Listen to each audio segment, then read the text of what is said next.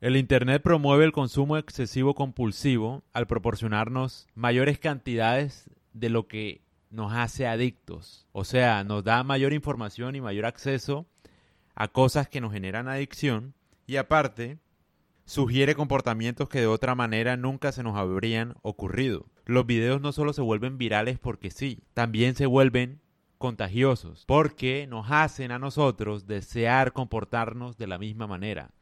Cuando vemos un video viral, lo que queremos en cierta medida es imitar ese video, imitar el comportamiento de esa persona en ese video. ¿Por qué?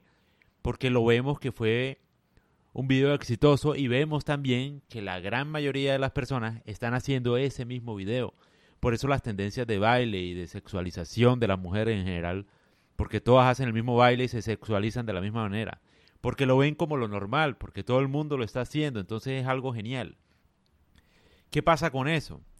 Que me puse a analizar y al parecer TikTok hizo un acuerdo para promover el contenido transgénero y binario con una persona transgénero algo así, no sé. Es muy raro que una plataforma se dedique a promover la identidad de, cierta de cierto tipo de persona y no promover todas las identidades sexuales de la misma manera, o no promover ninguna, de hecho, porque es que no necesitas promover algo para normalizarlo, necesitas simplemente permitirlo sin discriminación. Cuando tú empiezas a promover solamente una identidad sexual por encima de las demás, es como raro, es como manipulación. Es como una forma de inhibir libertades sin darte cuenta. La idea no es tener preferencias de ningún tipo, sino misma igualdad de oportunidades para elegir cualquier tipo de sexualidad. A lo que voy es que es muy raro que promuevan un solo tipo de sexualidad, ¿no? Es como raro y aparte, más raro aún cuando lo promueven solamente en Occidente. En China, la homosexualidad, nada de transgénero, nada de nada es permitido. Entonces solamente en Occidente. Raro, ¿no? Raro, más raro aún cuando la aplicación es de China. Entonces promueves un discurso de igualdad de género y, de identidad sexual, pero es raro que no lo promuevas en tu propio país donde, donde la, aplicación fue creada y si lo crees en Occidente, ¿no? Como extraño. ¿A qué quiero, qué quiero llegar con esto? Lo que quiero decir es que me estoy leyendo un, un libro de Dopamine Nation de Ana, ya digo la, la autora, ¿cómo se llama? Se llama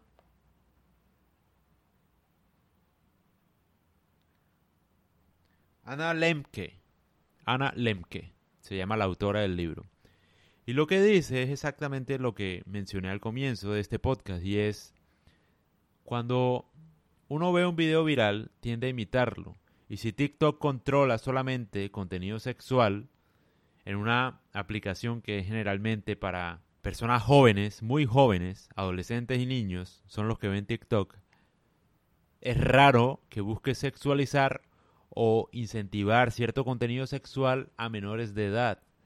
Me parece raro, extraño, cuando promueves este tipo de identidades sexuales supuestamente con niños y adolescentes.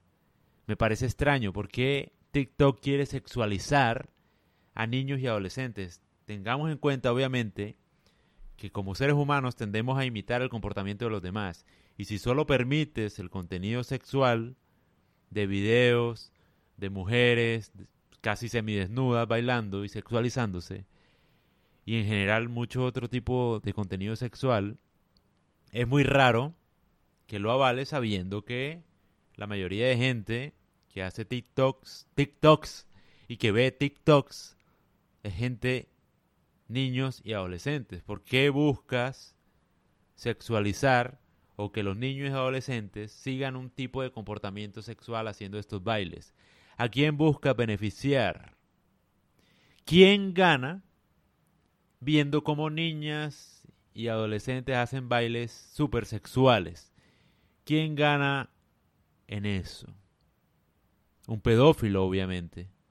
No se me ocurre otra persona. ¿Quién más va a ganar al ver eso? ¿No?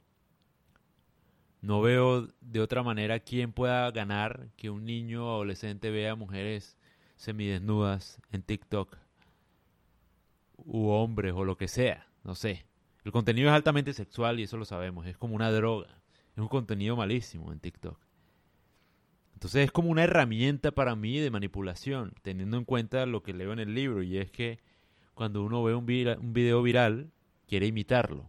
Y si solamente avalas contenidos sexuales porque quieres incentivar un comportamiento sexual en jóvenes y niños, que aparte me parece muy raro que no lo hagas en tu propio país. Promueves la igualdad de la identidad sexual por el mundo, pero no en China. Es raro.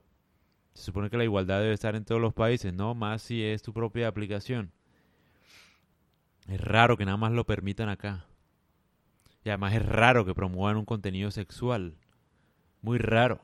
Y muy raro aún que promuevan una identidad sexual. Creo que hay 26 mil millones de videos transgénero en TikTok. ¿No te parece como exagerado?